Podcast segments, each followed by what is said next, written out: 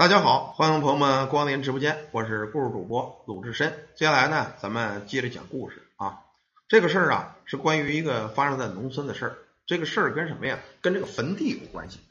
咱们知道人呐，你干事儿事儿呢不可做绝，尤其啊是最近呢兴起了很多盖房子的，在盖房子之前要有拆迁，拆迁以后呢还要有盖，在这中间很多人就因为这拆房子盖房子就倒了血霉了。咱们说的呀，是以前在这个农村发生的一个事儿。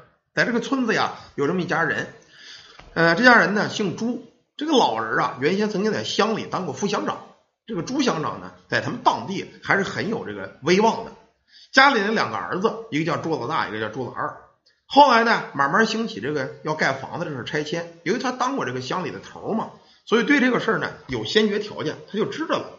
于是跟两个儿子说：“说你们现在呀，也别干别的了。”最近呢，很多地方要拆改了，所以呢，你们俩赶紧注册一个什么呀？一个这个关于这个建筑队啊，什么建筑公司啊，你注册这个，以后房子盖好了也需要装修，或者甚至说以后哎拆房子呀，一些个料啊，咱们都可以弄。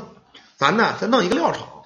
在刚开始兴起盖房子这会儿呢，那会儿没有那么多人知道这个消息，也没成想说很多农村需要拆了哇，很多房子就要拆了。他们家有先决条件，于是这老大老二呢听他爸爸的话。开了一个大料厂，就是拉砂石料的。后来呢，又开了一个这个挂牌的一个建筑公司。由于他开的很早，消息完了之后，转过年来，果然上峰来了消息了啊，说这个当地很多村子需要拆迁啊，需要呃盖房子了。呵，就这哥俩这钱挣的呀，哎，那挣嗨了。不但说料啊，从料厂有有他爸的关系，很多这个进料啊，很多建筑的外地哪怕建筑商进料，也得从他们这拉料，哎，那钱挣多了。当然他爸这个人呢，总归来说呢，还是还是说当官当的有点良心，就跟他们说说你们一旦拆房子盖房子呀，第一给老百姓的这个钱呢，该给给啊，别咱们不抠死老百姓的钱，哪怕跟开发商多要，咱们干活他们也不敢不给，这是其一。二一个在拆迁的时候啊，即便拆迁老百姓的房子，尽量可别惹出人命来啊，别惹事儿。咱们都知道很多这个拆迁最初的时候并不是很和平的拆迁，因为我这房子我不想拆呢。就需要雇佣一些社会人员啊，动不动说上家门就给你捣捣乱呐，吓唬吓唬你啊，哎，把这房子就拆了。他们哥俩呢，这公司呢也干这个啊，很多的地产商由于在当地他们是地头蛇，你就得雇佣他们。这哥俩呢也没少干这事儿啊，动不动带着一帮十几个小弟啊，地痞流氓子到这儿，你你怎么着啊？你把这房子给我拆了，不拆我揍你啊！我把你儿子给你抓走，也干这个事儿。但是呢，哥俩倒始终记着他爸的话，从钱上给的还是比较痛快的。哪怕真有拆迁动了手了啊，或者打了人了，到医院给钱也是给的不少。哎，所以说在当地拆迁行里边，哥俩这个名声啊还算是不错，最起码没有说到那个人人骂的份上，因为他们给钱给的痛快。可哪知道啊，这钱是挣了。突然有一天呢，这老大开着个车出去干活去啊，也算给人家。在工地上看活去了，回来之后就出了车祸了，把这个腿呢给撞折了，整个这个右腿啊全都给撞折了。折了之后啊，他爸一想，这你家歇着吧。可赶这会儿呢，赶上快清明节了，他大他这个大儿子就说了，说清明节也快上坟了，我这腿也不耐的啊，不就是一个伤腿吗？干脆啊，咱们一块儿上上坟去，让我弟推着我。他弟弟推着他，带着他爸爸啊，带着这老大，等这一家爷儿仨嘛，就奔坟地去上坟去了。上完坟之后回来，哎，跟祖宗一劲念叨啊，说你看保着点儿，你看你大孙子这他妈这出去开个车，把腿还给碰了啊，你你这怎么着的？就念叨着祖宗保佑呗。哪知道上完坟没他妈三天，这老二啊，哎，开车在工地干活，正好站在一个那个就那个工地那个盖楼那个楼底下，从他妈上面掉一个钢筋来，一下从大腿就穿进去了，整个从大腿给穿透了，老二的腿也差点给废了。哎呦，他爸爸一想，这他妈怎么回事啊？等老大还没好呢，这老二又出这事了。等把老二在医院给看差不多了，拉回家去了。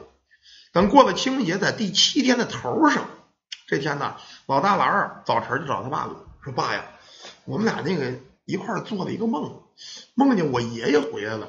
回来之后啊，哎，又哭又咧的，就说呀，说可能是没保住咱们这个孙子，也怪他。”而且呢，说咱们家干事啊，为了挣钱，干事有点太绝，得罪人了啊。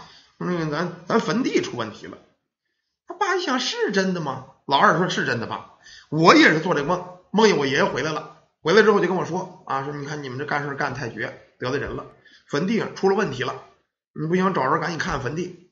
因为他爸呢是当这个副乡长的，本身呢当地有点权力，家里头呢也算是有钱吧。嗯，儿子干建筑公司搞钱的，那个年头刚开始拆迁的时候都有钱。说行，那咱找人赶紧看看吧。在当地学不来学不去，通过他爸的关系，哎，就打听着有这么一个师傅，挺厉害啊。说找这个这人姓宋啊，叫宋先生，找这宋先生给看看。宋先生拿着楼盘，带着他们到了坟地一看呢，就问他们。说你这坟地，这个老爷子死了几年了？他爸说死了有五六年了吧？哎呦，那坏了，不对头！你们看这坟地的土，你们最近有没有填坟？没有啊，就是清明节我们过来烧了烧纸，没填过坟。那你看这土十分的松软，明显这坟地这面是被人给动过的啊，是后填的土。哎呀，这事儿啊，你俩儿子都出事了，赶紧咱们呢把这个坟这挖开看看。我觉得你们家坟里头应该有人给下了东西了，你不信你就看一看吧。他爸一想，这先生给看了，让挖坟就挖吧。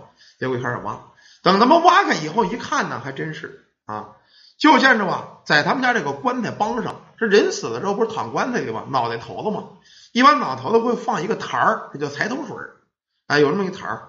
等他打开之后，发现在棺材头不但没有这个财头水这个坛儿，有一把什么呀？有一把宰猪的刀子啊。正对着这个棺材头，这下一家子人傻了眼了，说他妈怎么回事啊？这这这这谁跟我们家这么大仇啊？给我们坟地下这玩意儿？这先生说的，你看见了没？我说没错吧？你想一想，你们家干活有没有得罪人？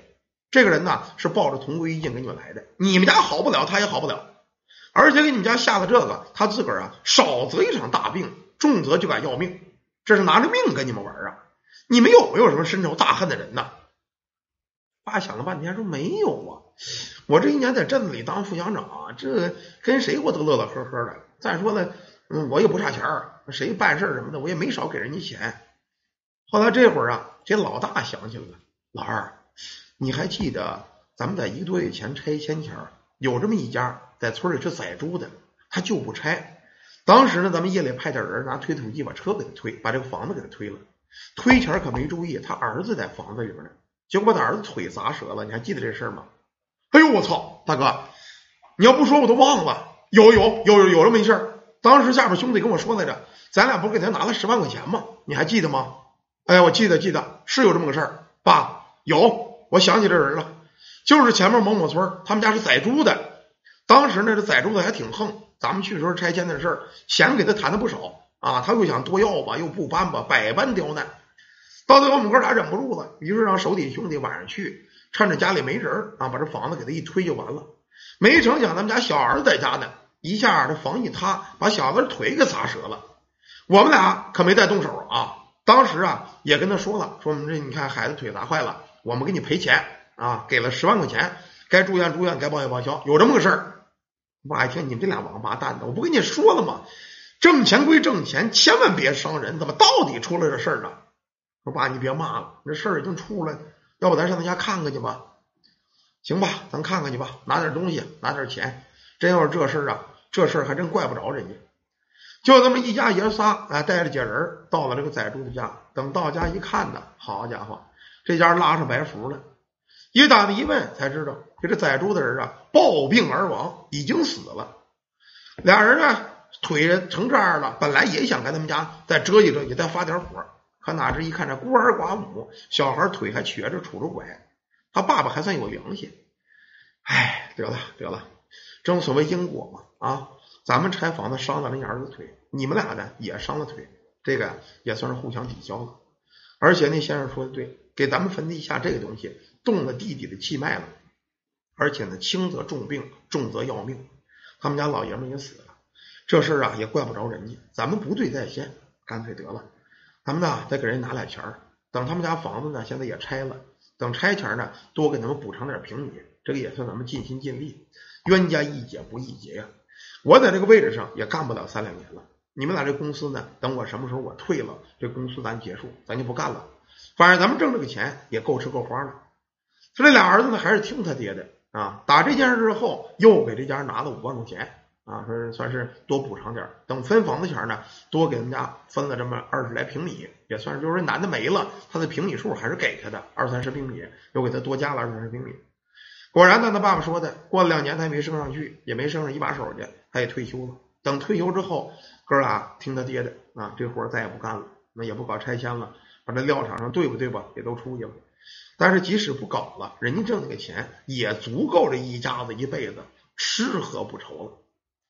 当然呢，这是碰上良心好一点的人啊，毕竟呢他还当个小头啊，算是有个面儿。